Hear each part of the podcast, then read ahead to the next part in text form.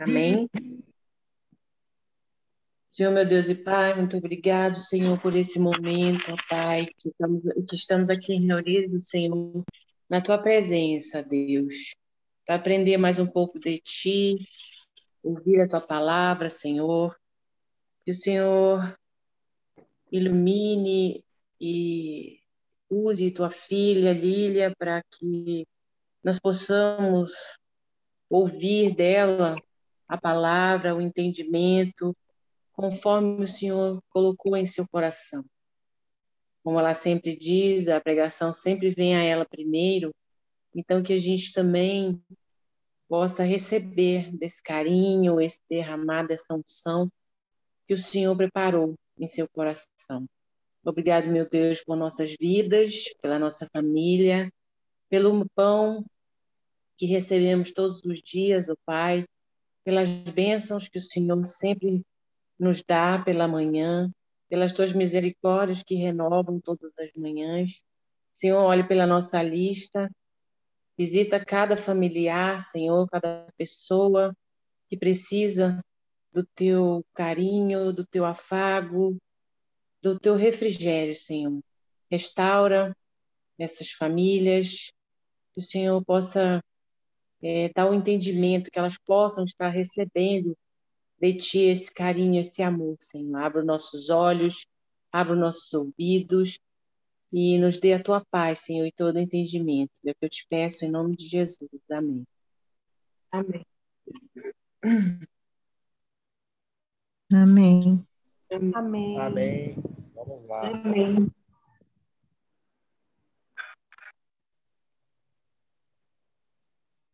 Boa noite, boa noite para quem eu não vi ainda. É... Pode começar, Fernanda? Sim, Lilian, pode começar. Ah, então vamos lá. Boa noite, pessoal. Boa noite para quem eu não vi, né? Como você. A gente vai começar primeiro batendo um papo aqui, e aí já já eu peço para a Fafá ler o texto para a gente. Como você descreveria esse ano que passou? E até o que nós estamos vivendo hoje, né? 2020 e 2021.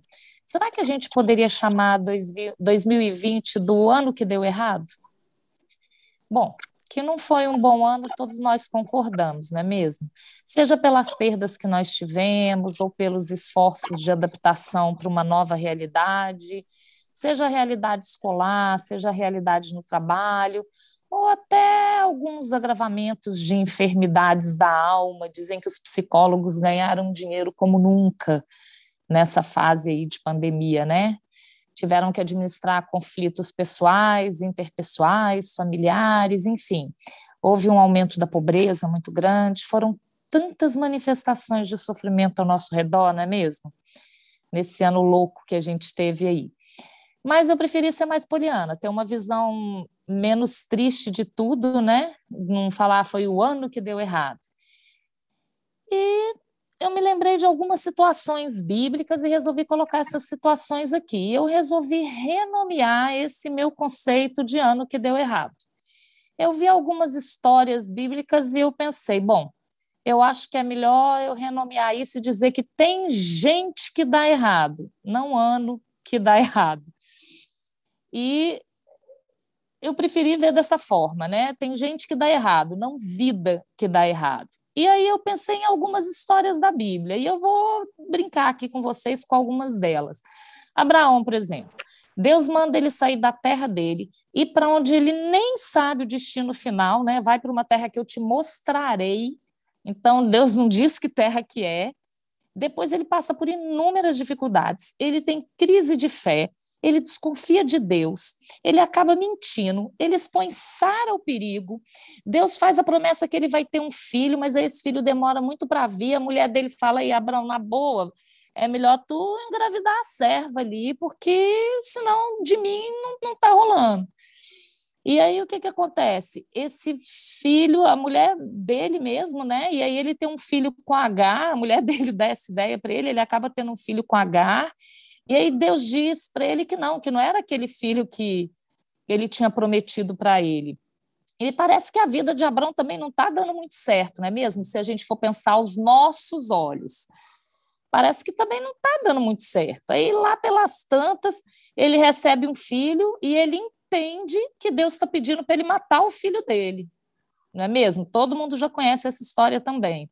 Olha, tá puxado para Abrão, né? Se a gente for ver aí tudo que ele passou, a gente vai dizer, pô, tá aí uma vida que não, não deu muito certo. Será, gente? Bom, nessa história de vida conflituosa, ele é tido como pai da fé. Abrão é citado como amigo de Deus na Bíblia. Bom, vamos embora, vamos continuar aí nosso caminho. Vamos para a vida de Moisés também, né? Bora ver o que aconteceu com Moisés. A vida dele eu acho que não começou muito fácil também, não. Ele nasceu na época da matança, foi colocado num cesto para que ele não fosse morto, né? Ainda bebê, foi obrigado a viver longe da mãe dele. Quer dizer, é uma vida que já começou dando errado, se a gente parar para pensar, não é mesmo? Aí então ele cresce no meio de um povo que não era o povo dele, é chamado para libertar o povo de Deus e o povo não quer entrar na terra prometida. Ele, como assim, senhor? Como assim? Depois de tantos anos, o povo não quer entrar na terra? Está de brincadeira. Nós estamos falando de Moisés. Olha só, eu posso dizer que a vida dele deu errado? Será que eu posso dizer isso? Bom, bora falar de Jacó agora. Um outro exemplo. Jacó foge do ódio do seu irmão, trabalha sete anos para poder casar com Raquel. Na hora que ele quer casar com Raquel, ele fala: Não, com Raquel não, Lia está na frente, você tem que casar com Lia. Aí ele tem que trabalhar mais sete anos para casar com a mulher que ele queria. Rapaz, está puxado para Jacó também, né? Porque ele tem lá que seguir o costume. Ele era um. Todos esses aí que eu falei para você, esses exemplos que eu dei, eram de patriarcas de Israel, né?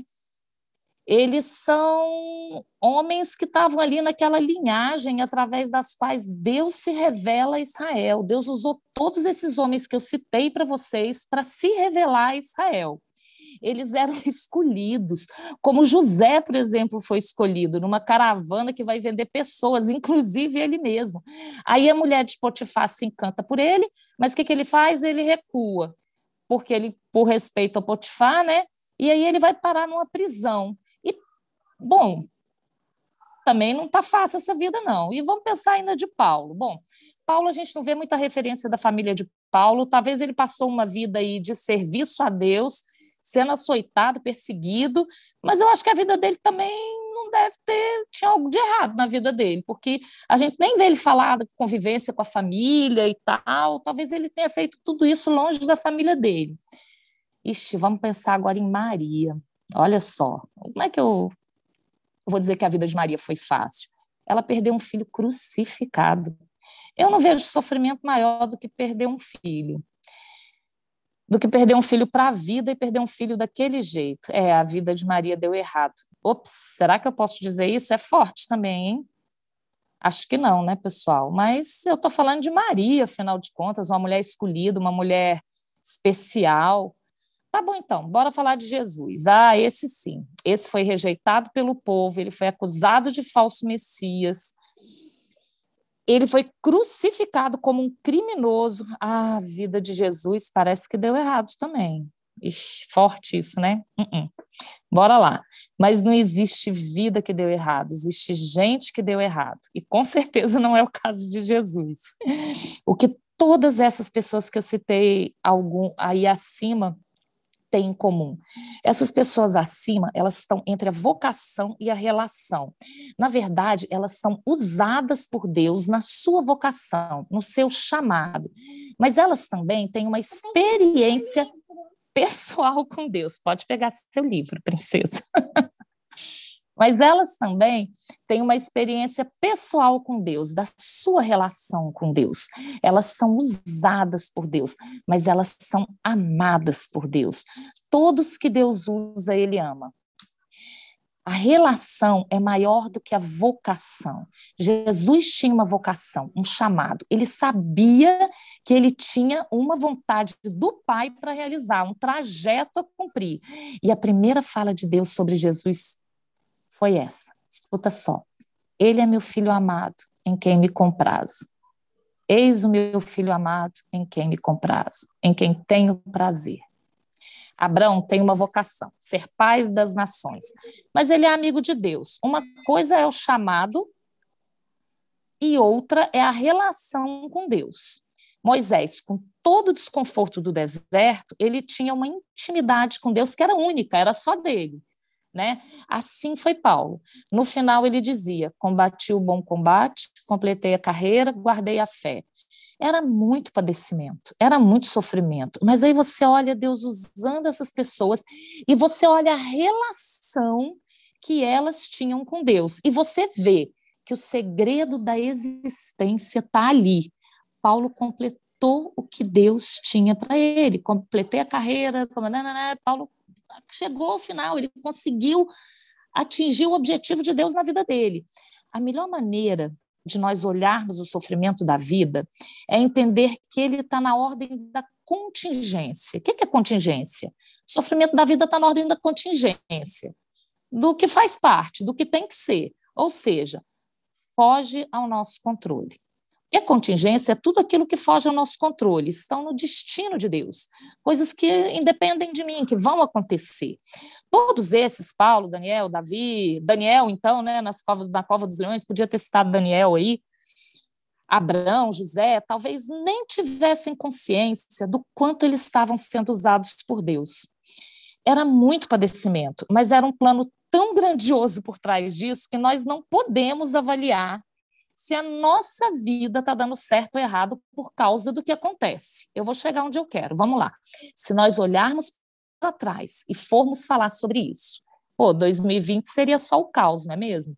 Nós temos que pensar, então, em contingência e responsabilidade. O que é contingência? Como eu falei um pouquinho agora atrás, é tudo que eu não tenho como mudar, está nas mãos de Deus, você não tem controle.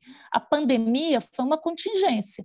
Eu não tenho como querer que ela exista ou não, ela existe, é uma contingência. E responsabilidade é o quê? É o que nós fazemos acontecer. Então, contingência e responsabilidade. José, quando foi vendido para o Egito, foi um fato que aconteceu com ele, uma contingência, ele não tinha o que fazer, isso aconteceu com ele. Assim como a mulher de Potifar o assediar também, é uma contingência.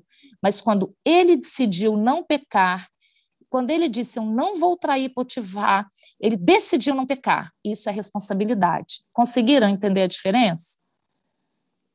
O fato dele sofrer a, a, o assédio é contingência, mas a decisão de não ceder é responsabilidade. Então, existe essa diferença. Não avaliamos nossa vida pelo que aconteceu com a gente, mas pelo que fizemos a partir do que aconteceu com a gente. Vou repetir: a gente não avalia a nossa vida pelo que aconteceu com a gente, mas pelo que a gente faz a partir do que aconteceu com a gente, pelas decisões que nós tomamos. Jean Paul Sartre dizia, ele, ele que dizia isso, né? Essa frase não é minha, né? Não importa o que a vida fez com você, importa o que você fez do que a vida fez com você. Eu vou repetir, não importa o que a vida fez com você, Importa o que você fez com o que a vida fez com você. O que a vida fez com você não depende de você. Por isso que não importa. Há muitas variáveis que estão fora do seu controle, mas o que você fez com o que a vida fez com você isso está na ordem das suas responsabilidades. É aqui que você segura a existência na sua mão e se torna corresponsável, e a vida vai serpenteando entre a nossa vocação e o que Deus tem para gente. A nossa relação de ser amado por Deus entre a contingência e a nossa responsabilidade. O que acontece e o que a gente faz acontecer. O nosso senso de sobrevivência faz a gente levantar da cama, faz a gente trabalhar, faz a gente comer, faz a gente se exercitar, cuidar dos filhos. Isso é um sinal de sobrevivência. É quase uma obrigação. Nem sempre a luta é fácil. Né? Outro dia eu estava na casa da Fernanda e e eu reparei que Jeane andava lá na. Eu comentei isso com a Fernanda. Falei: Caraca, Fernanda, seu condomínio é gigante, você mora na última rua e, e anda do começo até aqui todo dia.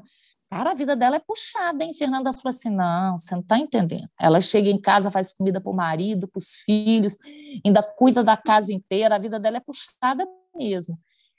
Nem sempre a luta é fácil, né? Tem a questão do sentido disso tudo, do porquê eu me levanto o que ao meu redor faz valer a pena o meu sacrifício. essa responsabilidade de lutarmos para continuar vivos. A vida é uma dádiva de Deus. E agir de forma responsável para fazer com que a minha sobrevivência cause impacto aos que estão ao meu redor é quase que um imperativo, é quase que uma obrigação, um dever meu mesmo que a vida seja como diz o cancioneiro, né? Ela é maravilha ou é sofrimento, é alegria ou lamento. Nem sempre ela vai ser boa, independente de bons ou maus momentos. Agir de forma responsável, dar o melhor é uma arte que qualifica a minha existência. Nesse caminho, eu preciso fazer escolhas responsáveis. E eu vou causando impacto e abençoando pessoas. Eu tenho a minha família que me tira da cama, por isso vale a pena continuar. Por isso, a minha vida fica mais qualificada. Não há vida que deu errado, porque muitos com dificuldades dão uma resposta digna de significado no meio da tempestade. Eu me lembro de um cara aí, Rick, não sei o que, que vende, começou vendendo copinho, ele estava ferrado, não tinha dinheiro para nada, não tinha dinheiro para absolutamente nada. Ele começou a vender copinho de água na rua e virou um empresário através de vender copinho de água na rua. Então, assim, muitos dão respostas dignas de significado no meio da tempestade. Não tem vida que dá errado, tem gente que dá errado. Rick Chester, Celina colocou aí, ele mesmo. Então, não tem vida que dá errado, tem gente que dá errado. Fafá, você lê para gente Hebreus 11, de 35 a 40, por gentileza? Leio sim. Houve mulheres que, pela ressurreição, tiveram de volta os seus mortos.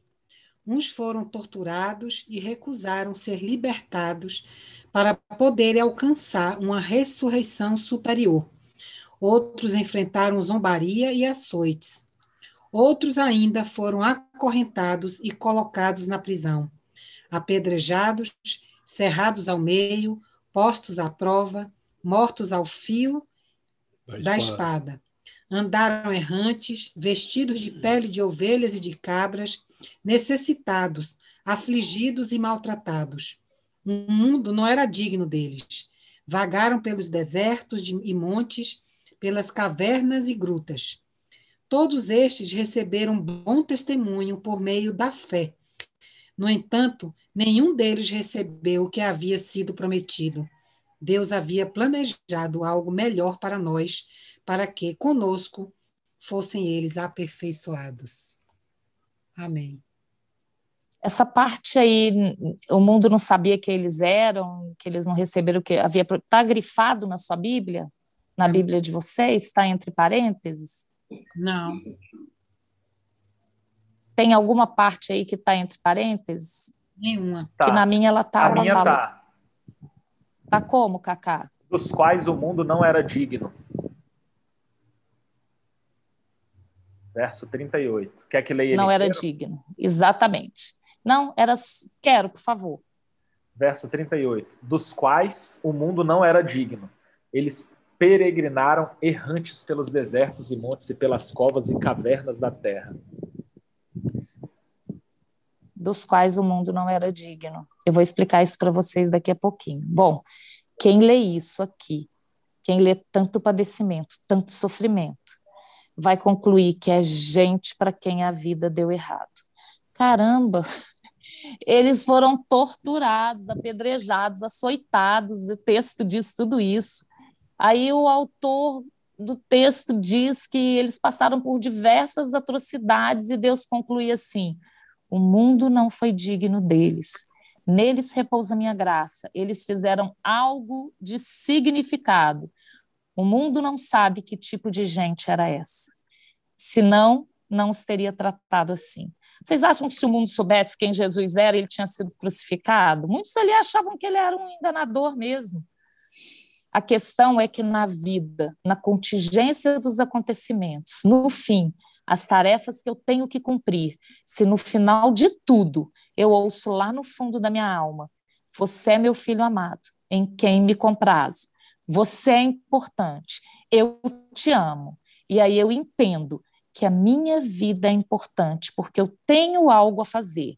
Se lá no fundo da minha consciência eu digo, eu vou fazer acontecer o que depender de mim, da minha decisão, da minha opção, da minha escolha, eu vou optar pela vontade de Deus, que é boa, perfeita e agradável. Eu não vou me levantar da cama para sofrer mais nem um dia. Eu vou emprestar significado à minha existência. Eu vou abençoar pessoas através das minhas atitudes. Se você olha para a sua situação hoje e acha que a sua vida não está dando certo, eu queria dizer para você: pare de pensar desse jeito. Busque a Deus cada dia mais. Deixe, se deixe usar por Ele, deixe se usar por Ele. Viva de um jeito que o mundo não seja digno de você. Viva para a glória de Deus e abençoe o mundo, os que estão ao seu redor através das suas atitudes. Resolva, eu vou abençoar pessoas. Se lá no fundo da minha alma essas convicções estão vivas e renovadas, eu tenho certeza que lá de cima Deus olha para você e diz: Esse é meu filho amado, em quem me comprazo. O mundo não é digno de gente assim. Amém? Amém. Senhor Deus, muito obrigada, muito obrigada, porque Amém. o Senhor usou homens na história, homens que fizeram diferença, homens no quais a gente olhando com nossos olhos pobres e humildes, a gente acha que esses homens não tinham saída, a gente acha que o mundo, que a vida deles foi difícil e realmente foi, mas a gente acha, Senhor, que é, deu tudo errado. Só que o Senhor mostra que o Senhor tinha um plano através da história, como o Senhor tem um plano na vida de cada um de nós aqui, através da nossa história que o Senhor está construindo. Ajuda-nos a construir essa história dentro da tua vontade. Que naquilo onde nós somos responsáveis, nós possamos fazer a nossa parte. Fazer e viver para agradar e para honrar e para louvar o Senhor através das nossas atitudes tem misericórdia de nós e nos torna melhores a cada dia. Em nome e por amor de Jesus. Amém. Amém. Amém. Amém, Lília. Nossa, Amém. muito emocionada. Amém. Que Deus abençoe. É, a versão da minha Bíblia eu achei tão linda que eu queria falar para vocês aqui rapidinho. Diz assim: Entretanto, nenhum desses exemplos de vida de fé Puseram a mão na recompensa prometida. Deus tem um plano melhor para nós. Que nossa fé se junte a deles, para formar um todo completo, como se a vida de fé que eles tiveram não fosse completa sem a nossa. Nossa, achei muito linda essa versão aqui. Como diz Cacá, né? Minha Bíblia é graciosa, ela é graça pura. E é impressionante como ela me emociona cada vez que os irmãos trazem aqui né, os textos para a gente estudar e, nossa, como eu me emociono. Nossa, linda palavra. Que Deus abençoe, Lilian. Essa palavra que a Lilian trouxe é o ensinamento de Jesus, né? Jesus falava assim para as pessoas: e aquilo foi dito, mas eu vos digo o seguinte, totalmente o inverso, é uma contramão. Quem prestou atenção aí pegou isso. E Deus lança um modelo, né? Quando Jesus vai batizar nas águas, abre o céu, vem o Espírito Santo no formato de pomba e vem aquela voz dizendo: Esse é o meu filho amado em quem eu me comprazo. A partir do momento que Deus lança esse modelo para cima de Jesus, ele vai e vence tudo, né? Vence todos os testes, todas as tentações, cumpre a lei toda e faz tudo perfeito.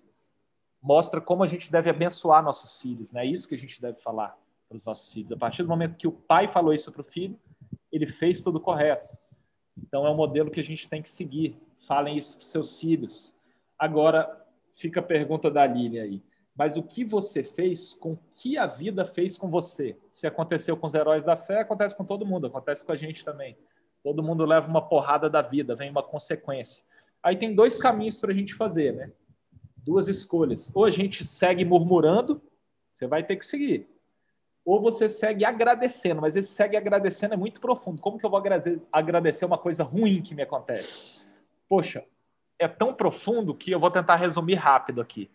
A gente pega, analisa, joga nas mãos de Deus e vê o que, que ele quer com aquilo para gente. Mas a gente segue em frente acreditando que Deus está com a gente, que ele vai resolver, e a gente segue em frente. Parece fácil, né? Quando na verdade não é. Mas bora pegar essa visão de mundo da Lília aí. Bora lá. Um pastor numa igreja americana levou um cidadão chamado Kevin lá para frente. É até a lição do nosso GCE dessa semana. Eu estava falando para a Lília e para para Celine e para Fernanda alguns minutos atrás dessa história. Aí pega o Kevin, ele sobe lá no palco da igreja. Ele tem síndrome de Down, também teve que fazer reconstituição facial e várias outras doenças. E ele está lá em cima na igreja para dar um testemunho. E aí, como que as pessoas olham para aquele cidadão? Elas olham, a primeira coisa que pensa é coitado. Olha só, ele é um excluído. Não tem vida, está acabado. É o que o mundo olha. Mas acompanhe a história do testemunho para ver se é isso mesmo, se os nossos olhos não enganam a gente. O pastor começa perguntando para o Kevin: Kevin, essa medalha aí sua é da Paralimpíada, né? Que você ganhou uma medalha. Aí o Kevin normalmente responde, ele faz o cinco a cabeça e mostra a medalha e dá um sorriso. Absolutamente normal. Logo em seguida, o pastor pergunta: Mas Kevin, você poderia ter ganho muitas outras medalhas, não é verdade? porque você parava para ajudar os seus concorrentes que caíam e também aqueles que passavam mal. Então você parava a sua corrida, ia, levantava eles, ajudava e ficava para trás. Então por esse motivo você deixou de ganhar muitas medalhas, não é, Kevin? Aí o Kevin já estava totalmente constrangido agora. Ele fazia assim com a cabeça, mas bem humilde. Não gostava do que o pastor falava, mas era verdade, então ele dizia que sim. E aí o pastor falava: Kevin, você é a pessoa mais alegre, mais feliz que eu conheço. Por isso eu te trouxe aqui para esse testemunho. E Kevin, me diz uma coisa. Por que, que você é tão alegre, tão feliz assim? Aí Kevin apontou para o alto.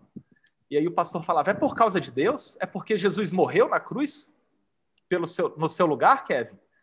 Aí Kevin falava que sim, esticava os braços. Aí o pastor falava: O que é isso, Kevin? É o sinal da cruz? Ele sim. Aí Kevin começava a pular, muito entusiasmado, do em ir, e fazer sim com a cabeça e balançar. E começou a falar em línguas, né? Com sinais, assim, sinais de mãos.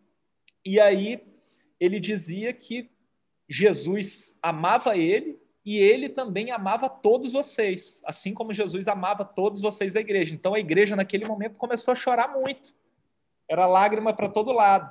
E o Kevin mostrou o seguinte: tem tudo a ver com essa mensagem da Lilian, que ele não competia. Que quem é da família, do reino, não compete. É da mesma família, é do mesmo time, tem a mesma fé e ama como Jesus amou. Segue os ensinamentos de Jesus. Deus continue iluminando aí e ungindo. Bela mensagem, instrumento Lilian. Conduz aí, Fernando. Lindo, lindo. É, Celina. Lília. Boa noite, Ricardo. Posso falar rapidinho? Diga aí, Aninha. Lília.